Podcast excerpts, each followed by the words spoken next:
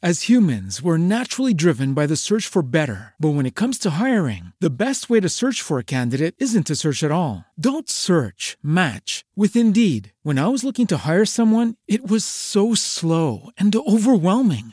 I wish I had used Indeed. If you need to hire, you need Indeed. Indeed is your matching and hiring platform with over 350 million global monthly visitors, according to Indeed data, and a matching engine that helps you find quality candidates fast. Ditch the busy work. Use Indeed for scheduling, screening, and messaging so you can connect with candidates faster. And Indeed doesn't just help you hire faster. 93% of employers agree Indeed delivers the highest quality matches compared to other job sites, according to a recent Indeed survey. And listeners of this show will get a $75 sponsored job credit to get your jobs more visibility at Indeed.com slash podcast. That's Indeed.com slash podcast. Terms and conditions apply. Every day, we rise, challenging ourselves to work for what we believe in. At U.S. Border Patrol, protecting our borders is more than a job, it's a calling. Agents answer the call, working together to keep our country and communities safe. If you're ready for a new mission, join U.S. Border Patrol and go beyond. Learn more at cbp.gov/careers.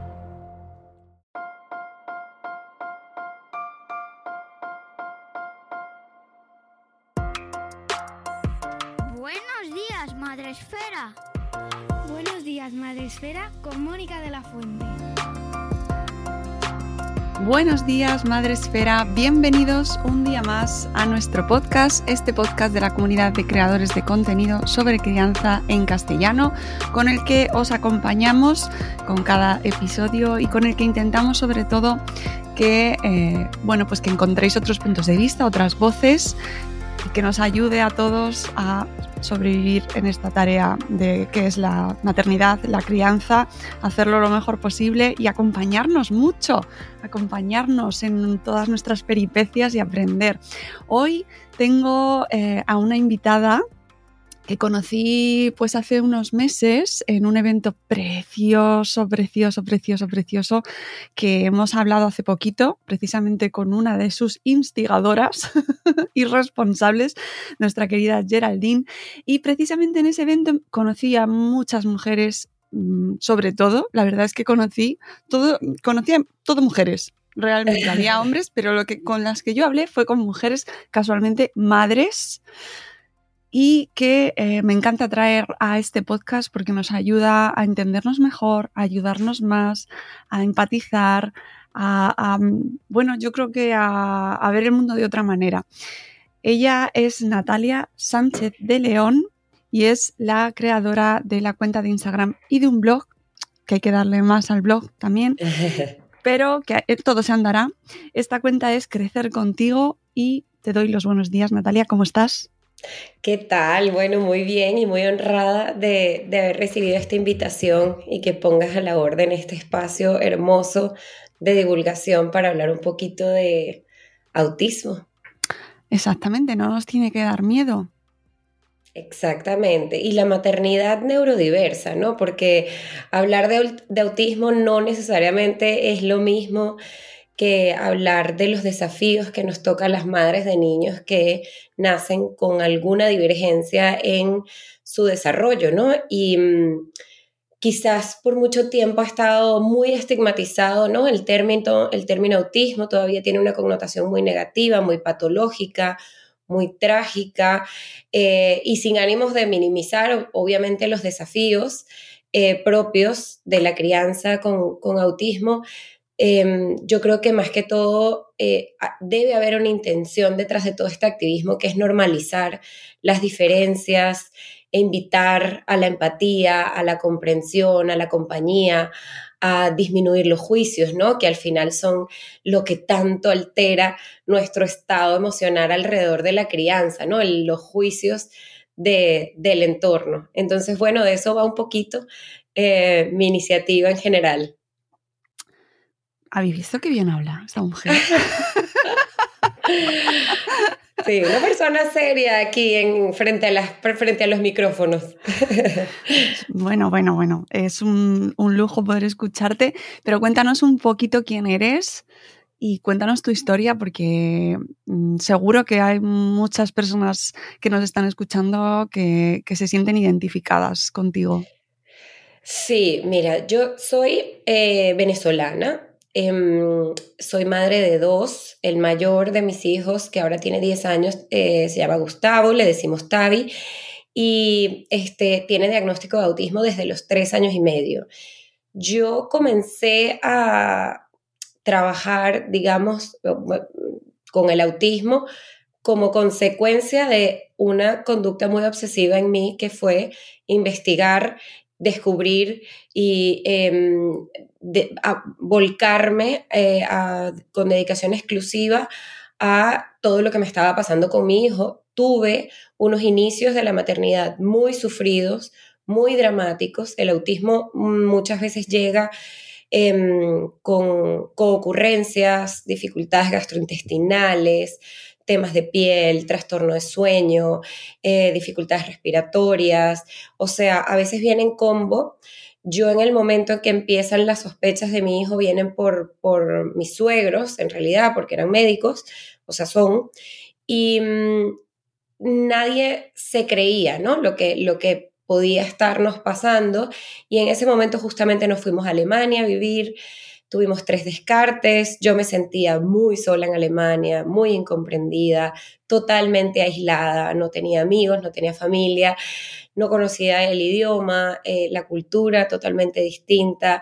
Yo era un poquito lo que Tavi vivía, y vivía, la rareza de su divergencia eh, yo la estaba experimentando por mi rareza cultural al ser emigrante en un país tan distinto. Eso me hizo conectar muy bien con, con, con la realidad de mi hijo y empatizar y dejar de, de, de, mirarlo como un niño que tiene un problema para adaptarse, un problema de conducta, un problema para dormir, ¿no? Y empecé a verlo eh, con otra mirada. Yo soy administradora de, profesión. Eh, en Alemania comencé a trabajar prácticamente mm, llegando, o sea, apenas salí de mi postnatal de mi segundo hijo y pues tuve una experiencia bastante traumática a nivel personal e individual, em, que siento que es como cuando perdí mi, la última partecita que quedaba de mí antes de ser mamá, que era mi trabajo en marketing. Y mm, soltar eso realmente fue gigantesco y lo hice, em, bueno, renuncié el día siguiente de recibir el diagnóstico, recibí el diagnóstico el día de mi cumpleaños, en fin, como... Sí, y después de dos años y medio de sospechas, que es algo muy común en, en autismo, las evaluaciones son eternas, son muy solitarias. Entonces todo aquello se me convirtió como en un combo que yo definitivamente me hizo tocar fondo. Estuve en un hoyo bastante bastante em, triste emocionalmente y muy desarmada, muy con mucho miedo, eh, mucha incertidumbre sobre lo que iba a ser mi vida y, la de mi hijo y sobre todo la preocupación, ¿no? Que empieza a salir, qué será de él, qué será de su vida, qué podrá lograr, eh, qué será cuando yo no esté, ¿no? Que es lo, lo, más típico que pasa por nuestra mente. Y mm, le di un vuelco eh, a mi vida cuando me empecé a sentir ya mejor, empecé a, salir, a salir de ese hoyo, sentí como el llamado de un propósito de acompañar a las familias a vivir a esto eh, con un poquito más de paz, un poquito más de armonía, serenidad y, por supuesto, menos soledad, aunque sea en la distancia. Vaya viaje. Vaya viaje, eh, Natalia. Mm, si ya de por sí la maternidad es una experiencia, pues es un tránsito duro en muchas ocasiones y muy solitario también. Si encima añades eh, vivir en el extranjero, el shock de precisamente, eh, además lo, lo, conozco, ¿no? Vivir en una cultura tan distinta a la, a la nuestra, a la latina, pues siendo de Venezuela, compartimos muchas cosas aquí en España y precisamente Alemania es otro mundo. Sí, totalmente. Y, encima, súmale a eso eh, una maternidad eh, en la que tienes que asumir eh, el autismo de tu primer hijo. Sí, yo digo que yo soy primeriza doblemente, porque es que realmente no, no se ha parecido en nada mi primera experiencia con la segunda. Y, y pienso que si ya es duro, ¿no? En una maternidad neurotípica que llamamos, em, que uno se sienta culpable, ¿no? O responsable por cualquier pequeña brecha que tenga tu peque en el desarrollo, en la conducta, en este, los modales, en las formas, que si se acerca demasiado es porque falta de límites, que si hay, eh, lo que le falta es mano dura, que si lo que le falta es apego, que si, o sea, siempre hay una vocecita interna y externa muchas veces que te que te va como saboteando tu propia intuición, ¿no? Y mm, con el autismo, pues literal te hacen eh, muchas veces, te sientes como si estuvieras loca, como que estás viendo cosas donde no hay o estás subestimando cosas que no se pueden subestimar. O sea, son los dos extremos de, mm, de un proceso en el que absolutamente todo el mundo Em, tiene una parte del episodio que es muy vacío de información. O sea, ni los médicos te orientan porque están en, el, en el momento de la valoración, tú no encuentras respuestas y entonces eh, todo tu entorno dice, no es para tanto, yo lo veo bien, o ¡Ah! está incontrolable, pobrecita tú, o así no se puede vivir, hagan algo, llévalo a una terapia y no y uno siempre pensar hay una solución afuera, hay una solución afuera, hay tiene que haber una terapia que lo ayude, tiene que haber una cura, tiene que haber, ¿no? Uno empieza a funcionar como búsquedas de Google que uno hasta hoy en día son ofensivas para uno mismo pensar que pasó por ese por esa etapa de decir, eh, mejores tratamientos para autismo y uno estar dispuesto a pagar lo que sea, a poner en riesgo su economía familiar, o sea, es como si por un momento perdieras la brújula, ¿no? Y, la perspectiva de, del orden de las ideas, de lo verdaderamente importante en la vida, ¿no? Y, esa sensación em, tan rara y, como te digo, tan solitaria, creo que em, es mucho más común de lo que, de lo que se menciona en, las maternidades cuando hay algún desafío más allá del desarrollo infantil, que ya de por sí es un desafío, como tú dices, eh, y creo que hay que hablarlo más em, y construir redes de apoyo y, creer en la familia. Eh, yo creo que, por lo menos yo soy activista de que se transforme la mentalidad de que el niño tiene que estar en el centro de la intervención. Para mí, quien tiene que estar en el centro de la intervención es la familia, que siempre se queda por fuera. Es la terapia para el niño, el tratamiento para el niño, el apoyo de escolarización para el niño. Y de repente el niño queda aparte de los padres. Los padres están como choferes yendo y viniendo, viendo qué hacen con eso como si fuera un objeto y no en ningún momento, desde ninguna fundación, asociación, médico, este, psiquiatra, psicólogo, nos arroparon como, ok, aquí el tema son ustedes cuatro, esto se aborda poniéndolos a los cuatro en el centro y atendiendo las necesidades individuales de tu peque a través de la familia. Y para mí eso es fundamental. Ahí es donde, cuando yo me di cuenta que eso era lo que valía para nosotros, me convertí en activista de este enfoque porque le puede salvar la vida a alguien. Qué interesante. Eh, además, me parece que tiene mm, mucha profundidad en el sentido de que vemos eh, ya la crianza en general como a nivel práctico como una serie de cargas y, cuidados que hay que establecer, ¿no? Y que, y es lo que hay que hacer. Y en el caso, uniéndole el autismo, se convierte en una lista de tareas que hay que hacer, ¿no? Ya, y, me parece muy eh, muy, muy visual, ¿no? Verlo así, porque efectivamente muchas de las de los testimonios que leo que escucho es eh, cuando se recibe el diagnóstico, vale, ahora qué hay que hacer, que estos son los pasos, eh, buscar atención temprana, tratamientos, dónde hay que ir, ¿no?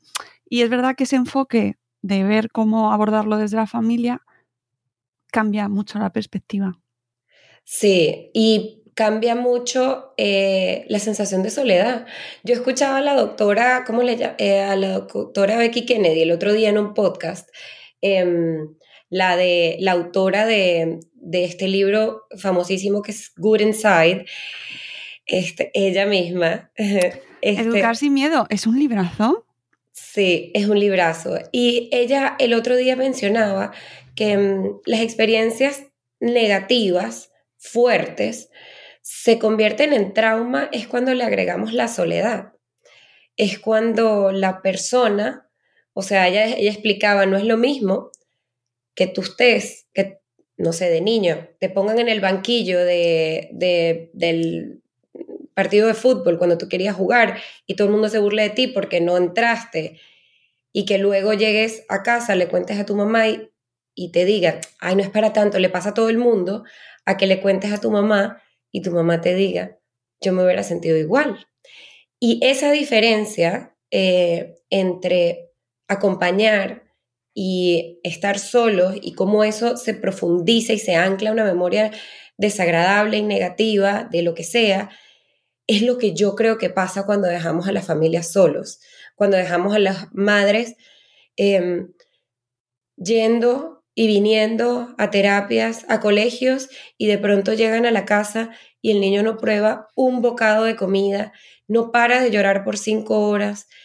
Esa mamá está profundamente sola, haciendo todo lo que debe hacer, llevándolo a las terapias que los debe llevar, em, escuchando que supe que tiene que llorar para aprender y que no se preocupe que se acostumbrará, ir en contra de tu propia intuición porque estás sola y no y nadie está ahí a tu lado diciendo, no, no es normal que aprenda a punta de llanto.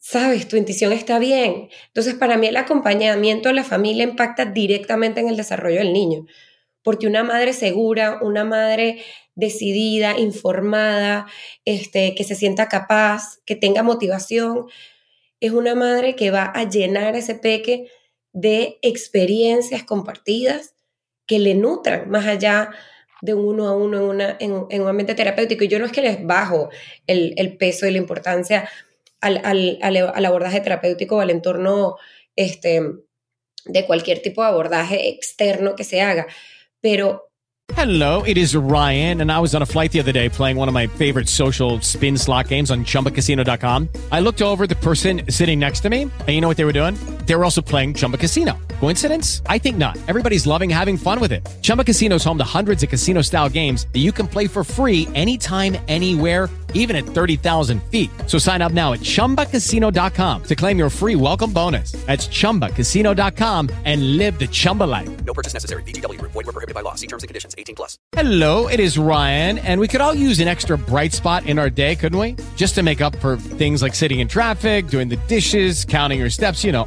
all the mundane stuff. That is why I'm such a big fan of Chumba Casino. Chumba Casino has all your favorite social casino style games that you can play for free anytime, anywhere with daily bonuses. That should brighten your day a little. Actually, a lot. So sign up now at chumbacasino.com. That's chumbacasino.com. No purchase necessary. VGW, void, were prohibited by law. See terms and conditions 18 plus. No, con eso podemos abandonar a la familia como el núcleo y como el ente de, de, de realmente donde suceden las cosas. Esa es la vida.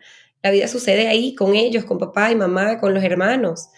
Entonces, pues sí, mm. eso se ha convertido en mi propósito de vida. Qué bonito eh, y qué importante me parece, mm, fundamental. Oye, y me interesa mucho en este proceso que nos contabas personal, eh, que tocas fondo, ¿cómo sales? ¿Qué, ¿Tuviste ayuda? ¿Tuviste un cuidado especial o acudiste, eh, tuviste algún tipo de tratamiento o cómo saliste a flote? Sí, te cuento. Esa es una historia que es bonita, pero, pero uff, me lleva a mí aquí a, a, flor, a poner a flor de piel todos esos sentimientos que, que a veces uno los deja en parking, ¿no? Este, yo estaba en Alemania, a mí, obviamente, me imagino que a mi entorno le era muy difícil decirme, tun, tun, tun, algo te está pasando. Eh, yo era de esas personas, o sea, yo llevaba a los niños al colegio en pijama, llegaba a la casa, me acostaba hasta la hora de irlos a buscar en pijama y podía literalmente pasar cuatro o cinco días sin cambiarme de ropa. Era ese nivel de hoyo. Este, mm, em, en esa época yo nunca había ido a terapia. Em, en Venezuela, hasta el sol de hoy, eh, pedir ayuda está visto como un signo de debilidad. Lamentablemente, eh, esa visión muy involucionada de, del amor propio y de la auto, eh, del autocuidado hace mucho daño y a mí definitivamente me lo hizo y por eso creo que mi proceso fue tan largo. Este, mm, yo decidí escribir, yo nunca, nunca, me conseguiré eh, escritora en absoluto, ni en nada, nunca me destaqué por escribir, pero escribí mi primera publicación del blog este, con mucho miedo y fue mi forma de, entre comillas, salir del closet con el diagnóstico de autismo. Y fue a través de esa publicación en el blog como lo compartí con mi familia eh, con mis papás que estaban en Venezuela no sabían que Tavi tenía autismo y yo simplemente les mandé el enlace y les dije que, que, leyeran.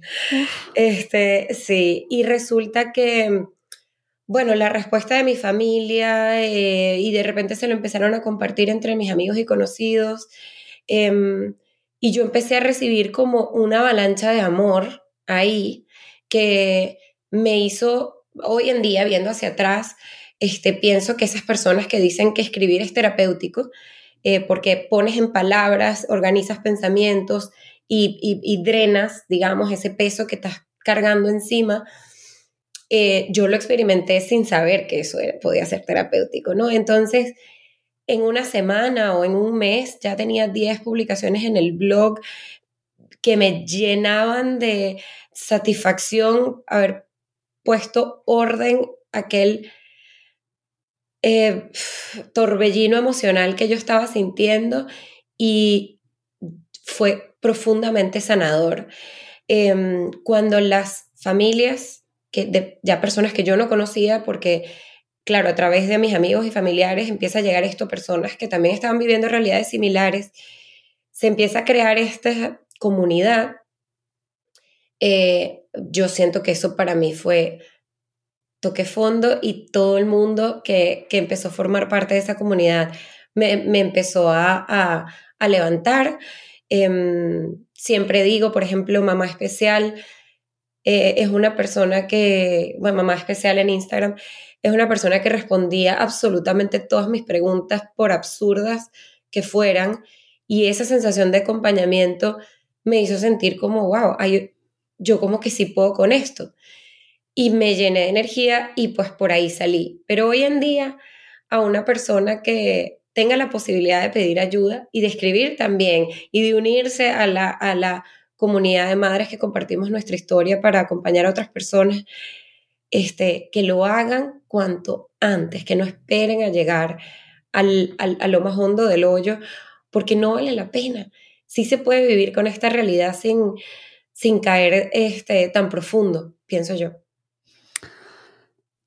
Pues, pues sí, sí, además eh, qué, bonito el mundo de, las redes y de los blogs, ¿no? Y qué importante, aunque parezca tan, tan sencillo y tan pequeñito, un blog que puede hacer cualquiera, pero eso puede significar para, para la persona que lo está escribiendo y para los que lo reciben, eh, abrir puertas y abrir ventanas tan necesarias en un momento como ese, ¿no? Como el que estás viviendo, eh, de, no saber si está, esto te está pasando a ti sola.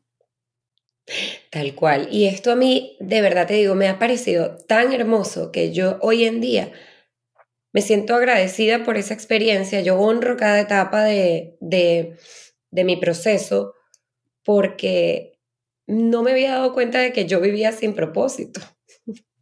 Y a mí el autismo y todo eso que me pasó me regaló un propósito. me, me, me hizo ver la vida como con mucho más sentido. Y, y cómo no honrar eso, ¿no? Honrar como esa experiencia tan dolorosa que ahora te hace sentir motivada de contagiar em, instrumentos, herramientas y acompañamiento a otras personas que tú estás claro que lo necesitas, ¿no? ¿Qué ha supuesto para vosotros como familia este proceso y, y, bueno, pues convivir con el autismo y que tu hijo tenga autismo? O sea, autista, ¿cómo lo dices tú? Yo digo todas, porque sí, yo digo todas, pero eso es muy individual en mí, o sea, es muy personal porque yo pienso que si realmente queremos ser genuinamente inclusivos, eh, es importante reconocer que hay preferencias en el lenguaje y que esas banderas radicales de que hay una sola forma de referirse a ciertas cosas eh, hacen mucho daño y excluyen a quien no está informado, a quien tiene buenas intenciones pero lo dice de forma incorrecta. Es decir, que a mí me digan padece autismo si lo están diciendo desde una intención bonita de, de, curiosidad, de realmente conocer o, de ayudar. Eh, yo puedo informar y puedo corregir amablemente, pero nunca me lo voy a tomar como algo personal y eso es una recomendación que yo le hago a todas las madres que están por ahí, que si prefieren autista o prefieren con autismo, nunca se tomen las palabras de otras personas como algo personal si vienen desde una buena intención, ¿no? Esa es la lectura que yo le hago ahí. Y entonces yo para democratizar, yo en mis redes a veces suelto autista, a veces suelto con autismo, a veces suelto tiene autismo. Este, pero bueno, hay razones por las cuales cada una de esas sí o no, ¿no? Em, ¿Qué ha implicado para nosotros como familia? Mira, realmente nos ha unido muchísimo. Puede sonar muy así cursi, ¿no?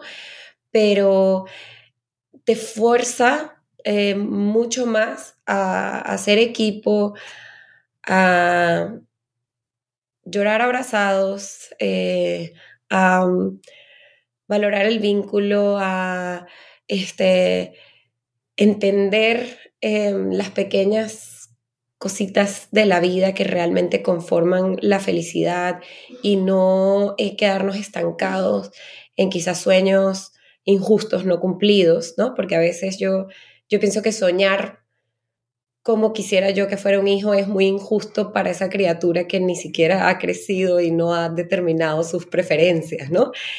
Este,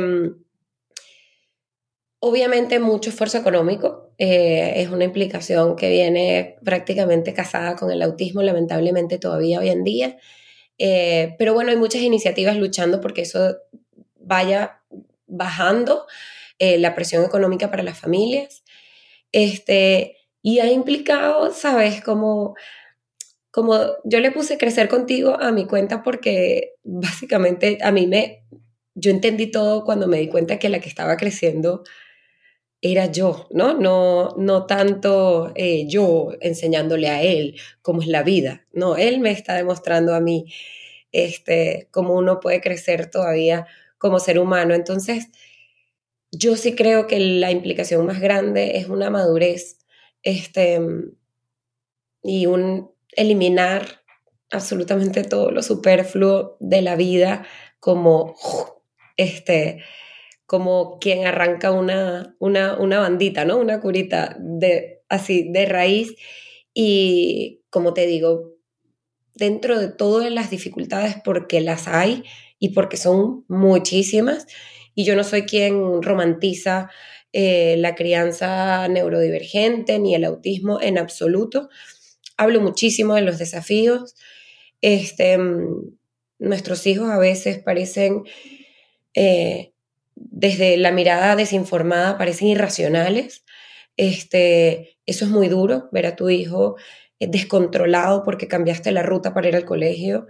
Em, el tema de la rigidez y la forma en la que su cerebrito funciona, este, te lleva a llenarte de la paciencia que no existe y eso te hace drenar una energía brutal permanentemente.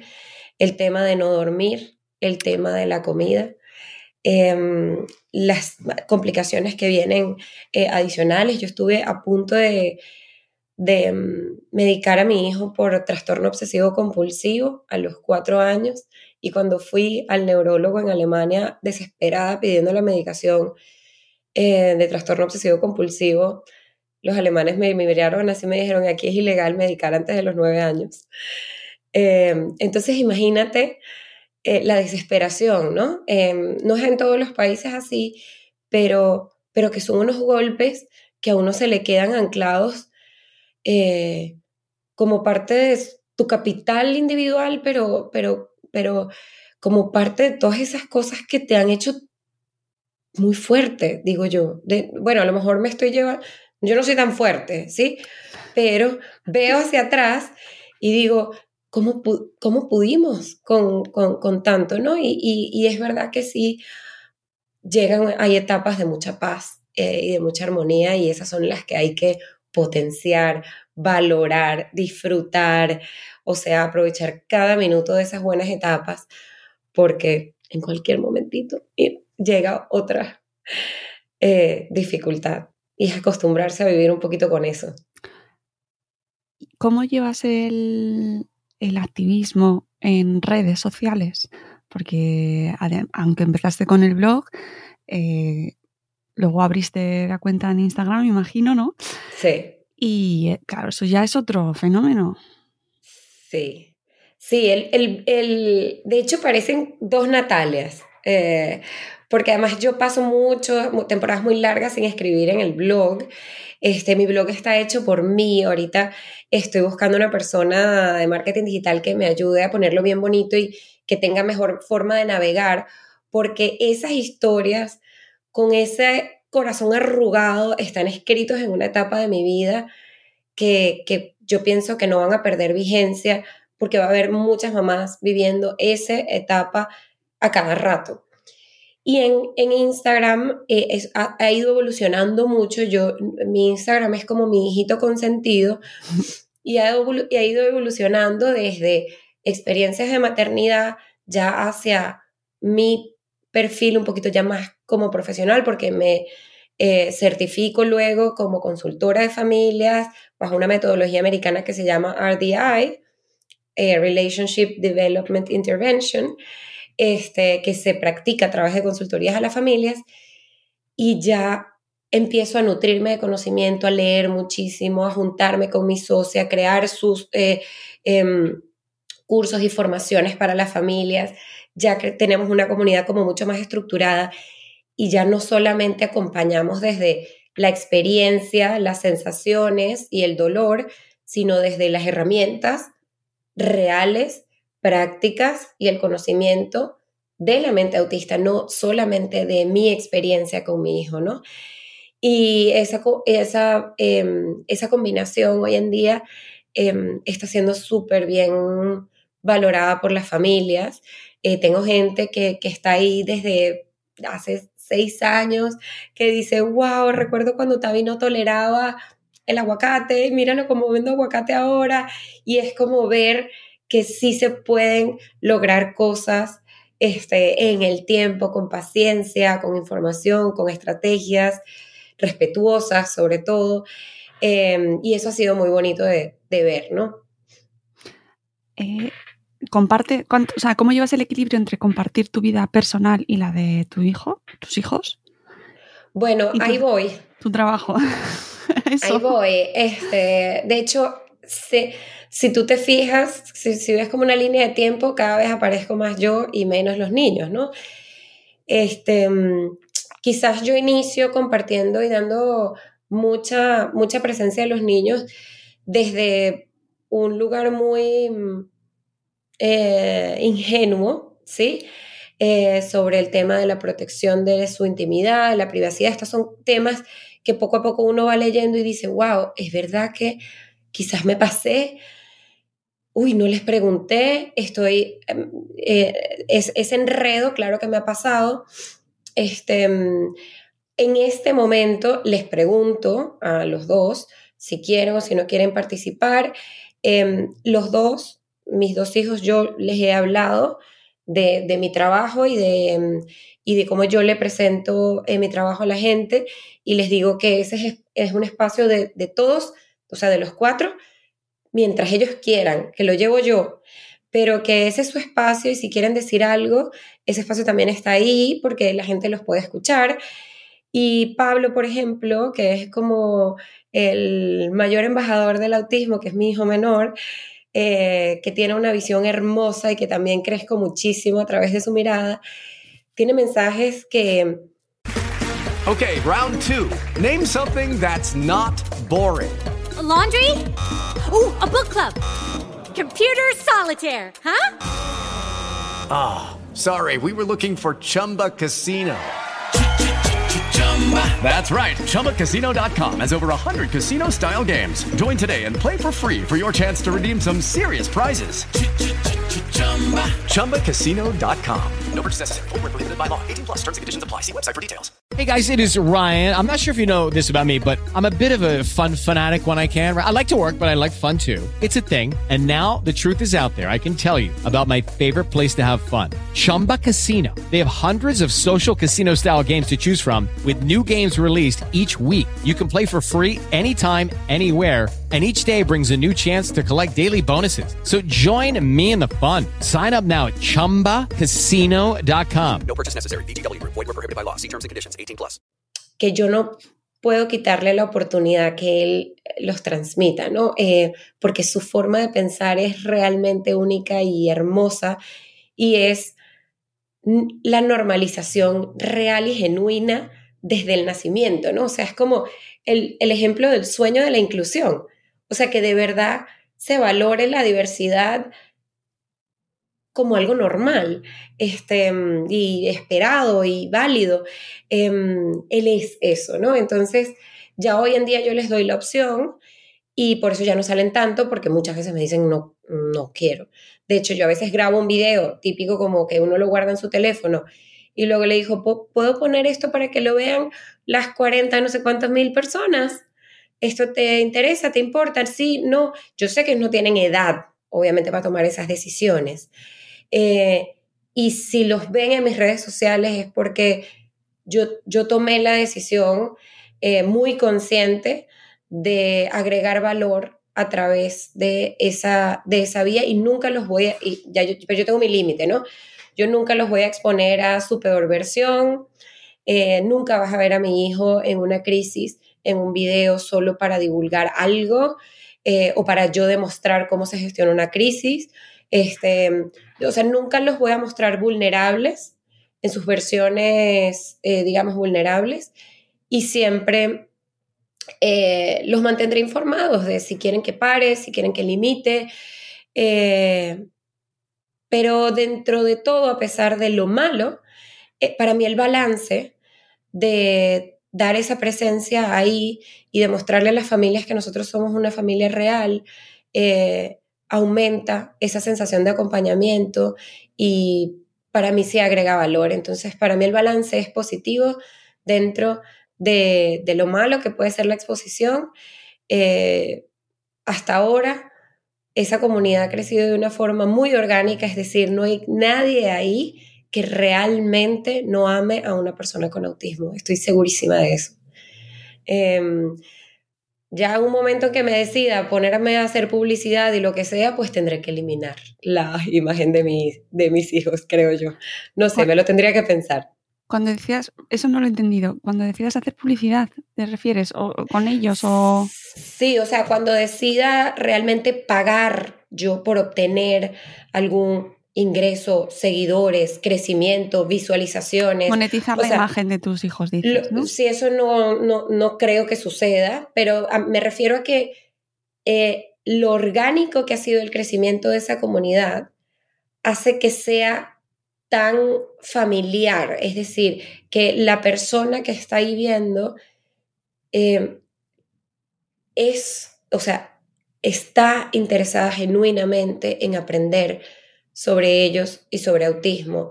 Em, y entonces sí veo que para esa audiencia hay un valor detrás de ese riesgo que yo eh, decidí asumir. Es un temazo muy interesante y además cuando hablamos de exposición de los niños y además hablamos de eh, exposición de niños pues con una diversidad, pues ahí tenemos más todavía sobre lo que debatir porque pues eso, si pueden dar su permiso, si no lo pueden dar o su consentimiento, ¿no? Es, es un tema muy complicado. Sí, tal cual, pero te voy a decir algo.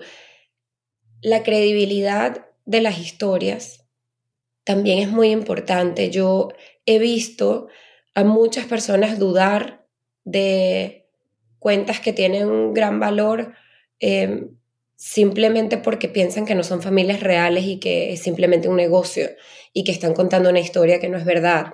Em, la gente necesita creer y ver personas verdaderas em, para realmente usar esa información a su favor. Eh, si a mí me ven como una marca, como un negocio, como este, mm, una máscara eh, que se muestra ahí, em, posiblemente la ayuda sería mucho menos, ¿sí? Y somos familias reales, vivimos en, una, en, un mundo de, de digitalización y yo nunca, nunca les quito a mis hijos los pies de la tierra. O sea, nosotros estamos permanentemente haciendo paseos al bosque, nos, nos desconectamos del mundo, nos vamos de camping, eh, somos una familia em, de desconectar.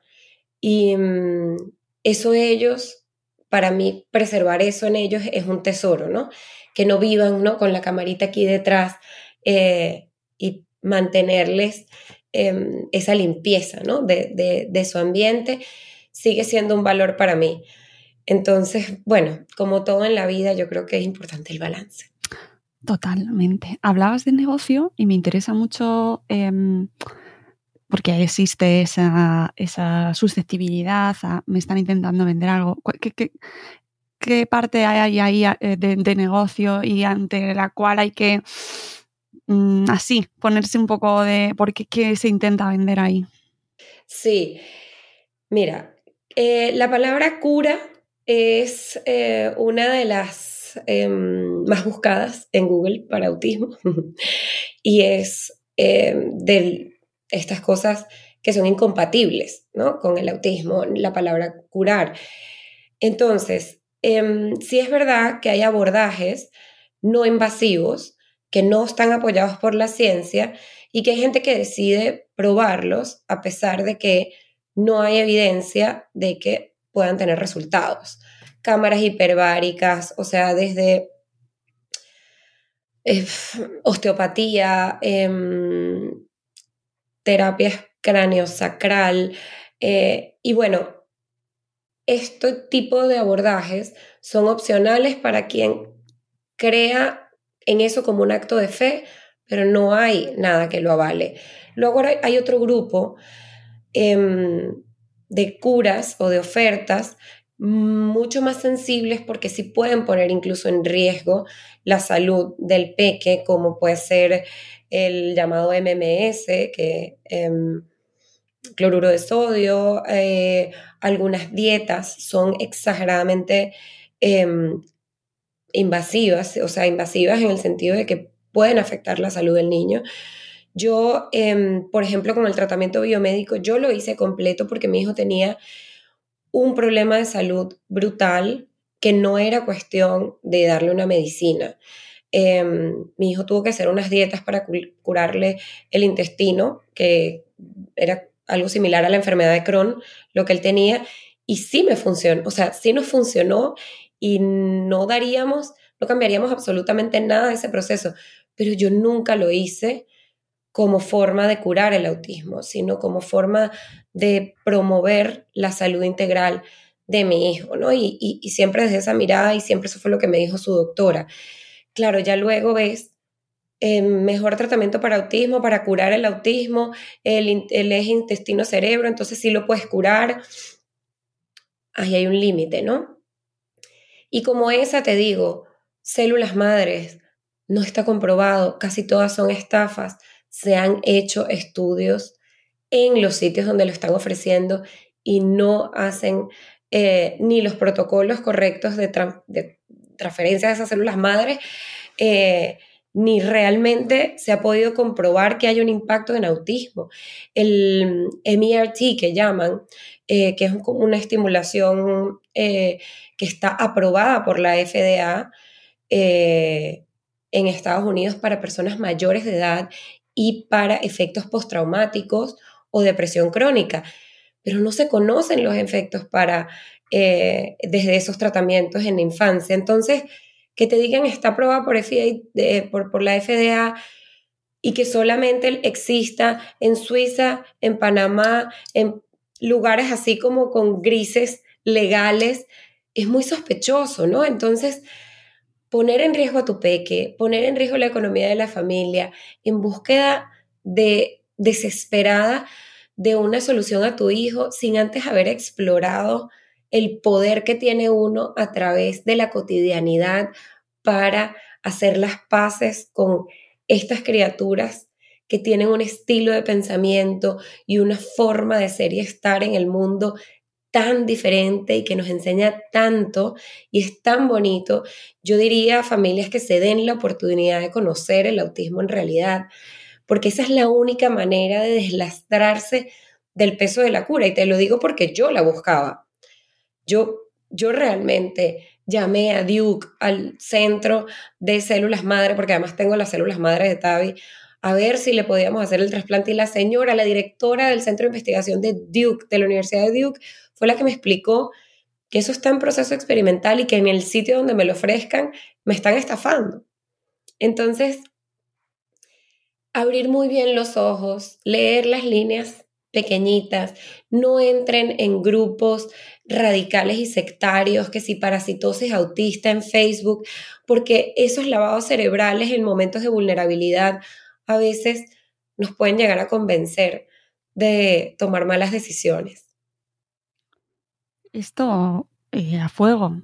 Eh, sí. Porque realmente y esas situaciones sirven para muchas otras en las cuales estamos en una extrema vulnerabilidad, una situación pues complicada y somos presa, todos podemos ser presa de este tipo de iniciativas, eh, estafas, que, se aprovechan, pues eso, de nuestra necesidad de respuestas y, nuestra necesidad de sentirnos entendidos, Y arropados, que es lo que nos falta. Y lo que falta a muchas de las familias, a gran parte, a la mayoría de las familias que de repente tienen el diagnóstico.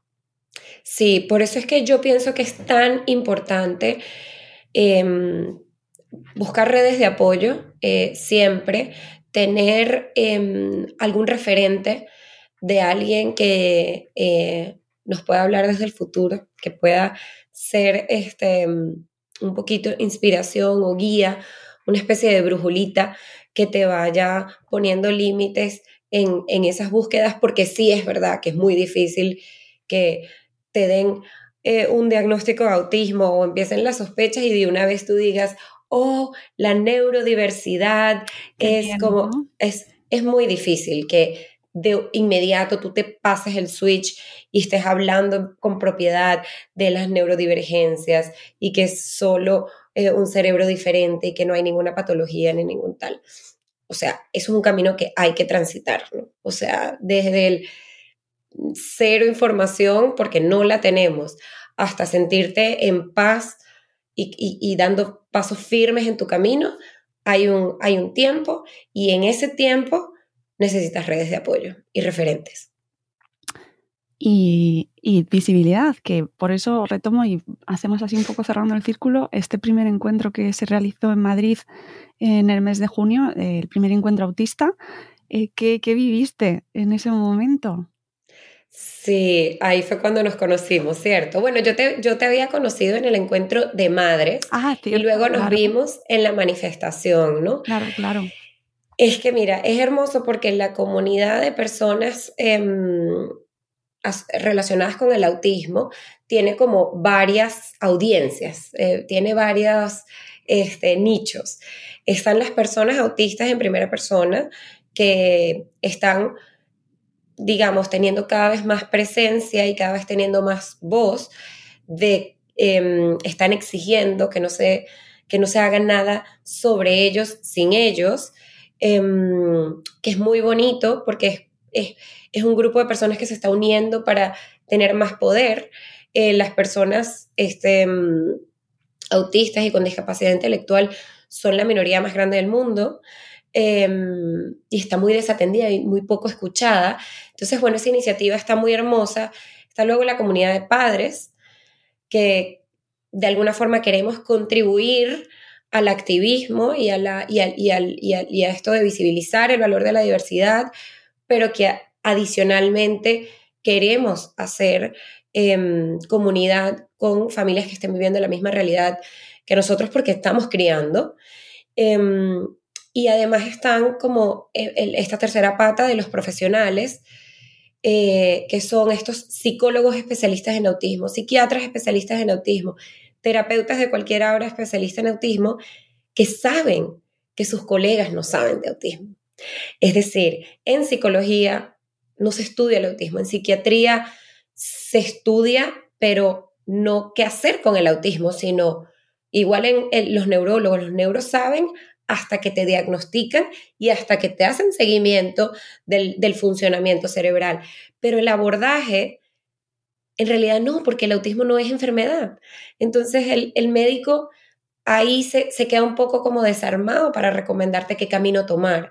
No te dice, wow, existe un método que se llama, bueno, o la teoría de la mente, o RDI, o mira, lo más seguro es que te manden a terapia conductual, que hoy en día está súper obsoleta, este, mm, terapia ocupacional y de lenguaje, pero incluso hay terapeutas de lenguaje que no tienen especialización en autismo y no conocen de autismo, y eso está bien, pero este grupo de profesionales de distintas áreas, pero que se han especializado en autismo como condición, también están reivindicando mucho de cómo se aborda esta condición con respeto.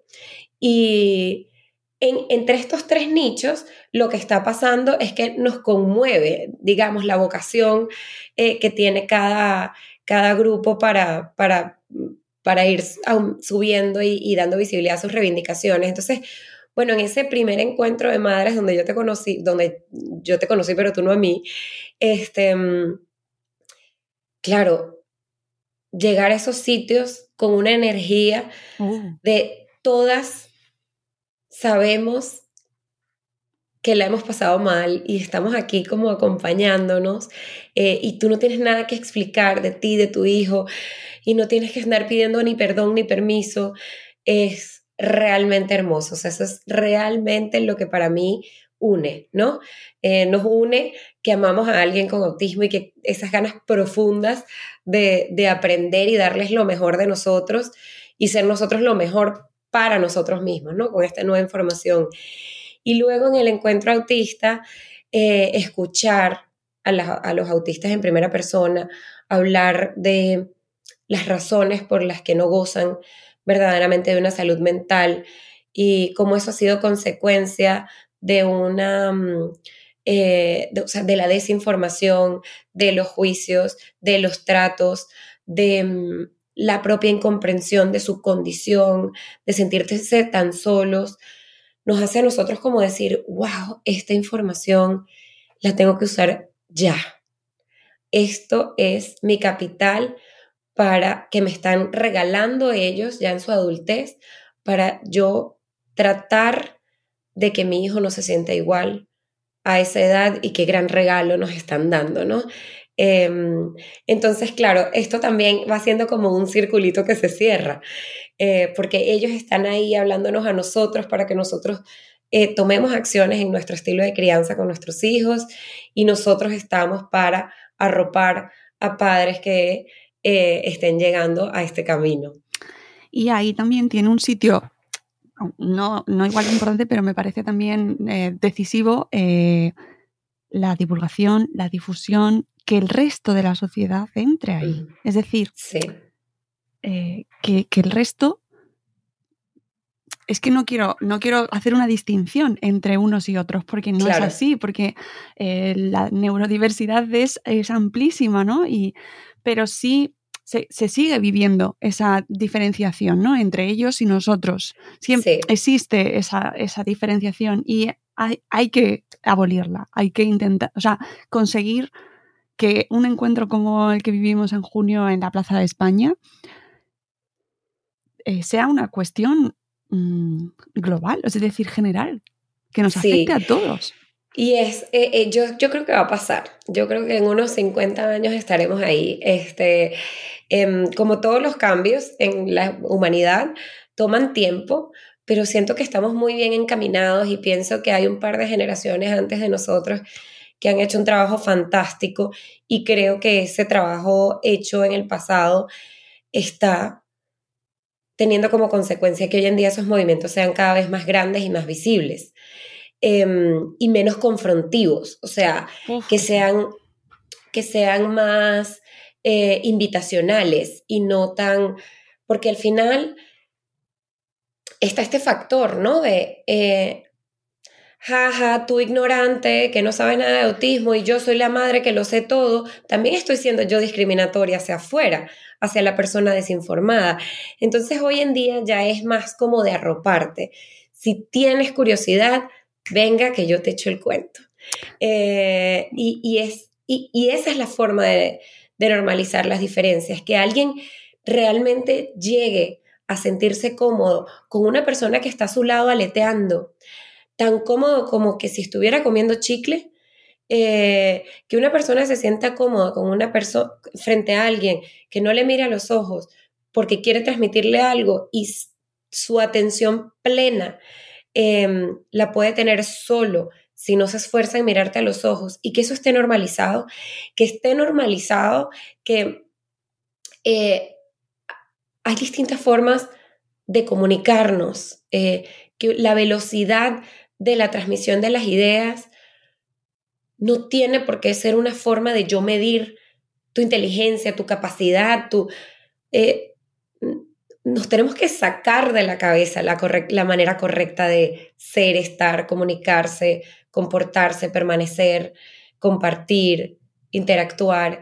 Y en el momento en que quitamos ese pocotón de prejuicios, de esas formas correctas, pues conocemos gente que tiene unas ideas bestiales y que nunca habían tenido la, oportunidad de, transmitir su forma de procesar, de reaccionar, de, de, entender el mundo, de percibirlo.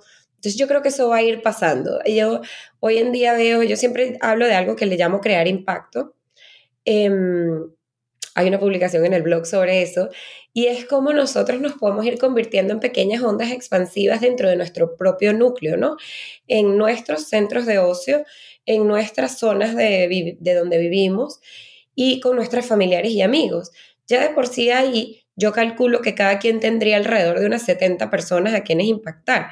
Hablar de forma muy em, realista em, y balanceada sobre el autismo, Em, nos hace ir contagiando, digamos, esta normalización. Yo hice en mi casa en Alemania y aquí también una invitación a los vecinos donde les regalé un pequeño librito sobre autismo, este, igual lo hice en el cole de, de mis hijos, entregué una carta explicando cómo funciona eh, un poquito la mente de Tavi, cuáles son sus preferencias, sus gustos y, y por qué a veces puede parecer raro. Y entonces le bajamos eh, toda esa distancia de la rareza y acercamos y hay tanta gente que se siente curiosa y sorprendida y maravillada de recibir esa información que nos tenemos que dar el chance también de comunicar, ¿no? Em, y si cada persona que, yo, yo digo, si 1% de la población tiene autismo y el promedio de las familias tiene cuatro integrantes, aproximadamente eh, multiplicamos ese 1% por 4, ¿no? Y ahí tenemos los núcleos familiares impactados por, por, el autismo. Si solo ese grupo de personas tratan de impactar a, su, a sus redes más cercanas, estoy segura que avanzamos en, en, la visión normalizada del valor de las diferencias a pasos gigantescos. Y ya de ahí llegar a, a la igualdad de derechos y oportunidades, a la lucha ya más en el entorno de Estado legal, sería mucho más fácil. Es que lo ha dicho fenomenal. Yo no tengo nada más que añadir. Es que creo que es así como tiene que ser y que entendamos que como sociedad eh, somos una sociedad diversa en distintos tipos de diversidades, de capacidades, de maneras de ver la vida, de maneras de comunicarnos, de, de, movernos, de, de ser. Y si somos capaces de aceptar y ayudar a la otra persona a ser más ellos mismos, ellas mismas, e, y, comunicarnos así, de esa manera, es decir, ayudarnos a ser nosotros mismos, ¿no? Seamos como seamos. Qué, qué, utópico, qué bonito sería, ¿no? Eh, que, compartiésemos esa visión. Y yo creo que empieza y pasa mucho por, vuestra por, por, tu trabajo en este caso y el trabajo que hacéis.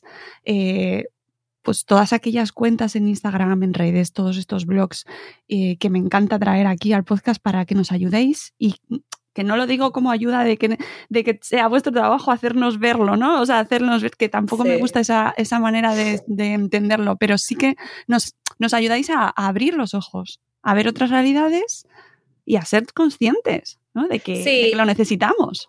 Y yo te voy a decir, no, eh, no pasa nada con, con pedirnos ayuda, entre comillas, para saber más, porque en realidad no, no es nuestra culpa haber crecido en la ignorancia. Crecimos en espacios de mucha segregación. Entonces nosotros no estuvimos expuestos a esta información. Entonces no es justo sentirnos culpables de no saber o de no, o, de tener esto, estas em, unconscious bias, ¿no? O sea, estos filtros inconscientes em, que sin querer nos hacen discriminar porque la información está llegando y va a ser poco a poco y hay que honrar ese proceso y disfrutarlo. Yo siempre que comento, em, hay, una, hay algo que, comenta eh, Thomas Armstrong en su libro El poder de la, neuro, el poder de la neurodiversidad, que si no lo has leído, no. Es una súper recomendación, el pues poder de la neurodiversidad, porque eso ya te quita todo lo que sientes que no sabes sobre esto. O sea, ya es rapidito, de una sola vez. Este, él explica que eh, la, o sea, ha habido tanto movimiento para reivindicar eh, la diversidad racial, la diversidad de género, la diversidad en, en, en orientación sexual, eh, diversidad religiosa, se ha reivindicado mucho eh, la, diversidad religiosa y hay cada vez más entendimiento en ese sentido y venimos de guerras religiosas, o sea, a ver, qué camino, ¿no? Que se ha este, eh, transitado en, en, todos esos aspectos, que incluso el humano valora la biodiversidad, que en general la diversidad cultural, todas las diversidades están vistas como un valor, pero que la neurodiversidad todavía no. Y entonces él explica esa brecha, qué pasa y, destaca mucho eh, que el, proceso va a ser tratar de llevar la neurodiversidad a cómo está hoy en día percibido el resto de los contextos en los que se habla de diversidad y es muy bonito. Este, él en ese libro habla de todo en la neurodiversidad, incluye autismo, dislexia, este, TDAH, hiperactividad, en fin. Pero tiene una analogía de las flores muy bella y lo cuenta eh, desde una perspectiva de que un doctor, no sé, imagínate que era la rosa, el doctor es rosa, y mm, llega la margarita y entonces este, le dice, usted sufre de hipopetalitis aguda. Eh, al, girasol le dice que sufre de gigantismo crónico. Al, y entonces como que, claro, está midiendo las patologías de las flores en función de las diferencias y no del, de, la, de, de, lo negativo de la diferencia y no del valor de la diferencia. Lo hermoso de un girasol es que sea grande, no es que sufra de gigantismo, ¿no? Entonces, claro, como él te va narrando todo esto, eh, es una hermosa introducción para luego entender cómo nosotros realmente y genuinamente podemos valorar esas diferencias y potenciar eh, las capacidades de mm, las personas que tienen esas divergencias.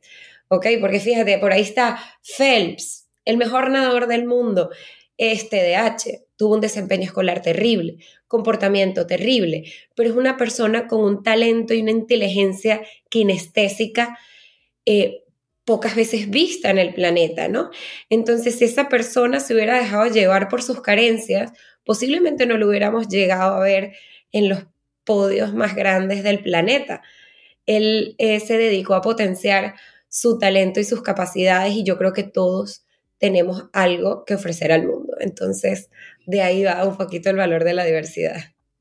Pues libro apuntado, totalmente, recomendación absoluta y mm, vamos a, con esa recomendación y estas palabras tan bonitas y esta ese camino ahí, ese, ese, ese, punto de mira ahí en el horizonte con el que nos quedamos, eh, vamos a despedirte. Podríamos estar hablando contigo horas, pero eh, esto, fíjate, llevamos una, más de una hora y, y, se me ha hecho muy corto, pero podéis, tenéis la, la oportunidad de seguirla en Instagram y de disfrutar con su trabajo. Te agradezco muchísimo tu tiempo y tu divulgación y que, pues eso, tu labor eh, para ayudarnos a todos al final a, hacer, a dar un pasito más, ¿no? Y, que como sociedad avancemos. Muchísimas gracias. Y oye, dale caña al blog también. Lo voy a hacer, ¿no? Y ya, voy a invertir. voy a invertir en mi blog para que realmente se vaya convirtiendo en una herramienta de, de mayor apoyo de lo que está haciendo hoy en día. Lo prometo. Este, vamos a, vamos a resolverlo. Y yo voy a ser un poco autodidacta, ¿no? Ya me voy a poner a ver cómo edito. Yo nada, agradecerte a ti esta ventana invaluable este, que nos regalas para, para dar un poquito este, este mensaje. Yo soy fan y mm, eh, escucha activa de tu, de tu podcast. Así que nada, espero que nos encontremos pronto y muchísimas gracias por la invitación. Nada, gracias a ti, seguro que nos volvemos a encontrar y ya os comentaba, podéis seguirla en Crecer Contigo en Instagram, formar parte de su fantástica comunidad y, y leerla eh, estéis en el momento en el que estéis en su blog, sean las circunstancias las que sean y por favor no solo si llegáis al mundo de la neurodiversidad, del autismo, esto es interesante para todos y para todas. ¿Vale? sí, así es. final. Así es, un millón de gracias. Es crecer guion bajo contigo, ¿ok? Porque tiene un guion bajo ahí en el medio. Bueno, nada, te nada, te mando un abrazo. Nos encontramos pronto. Amigos, nos vamos. Espero que os haya gustado tanto como a mí este programa. Os dejaré toda la información, la cuenta, eh, para que la podáis seguir en, en, las notas del episodio. Y volveremos con un nuevo programa de Buenos Días Madresfera muy pronto. Adiós, amigos. Adiós. Adiós.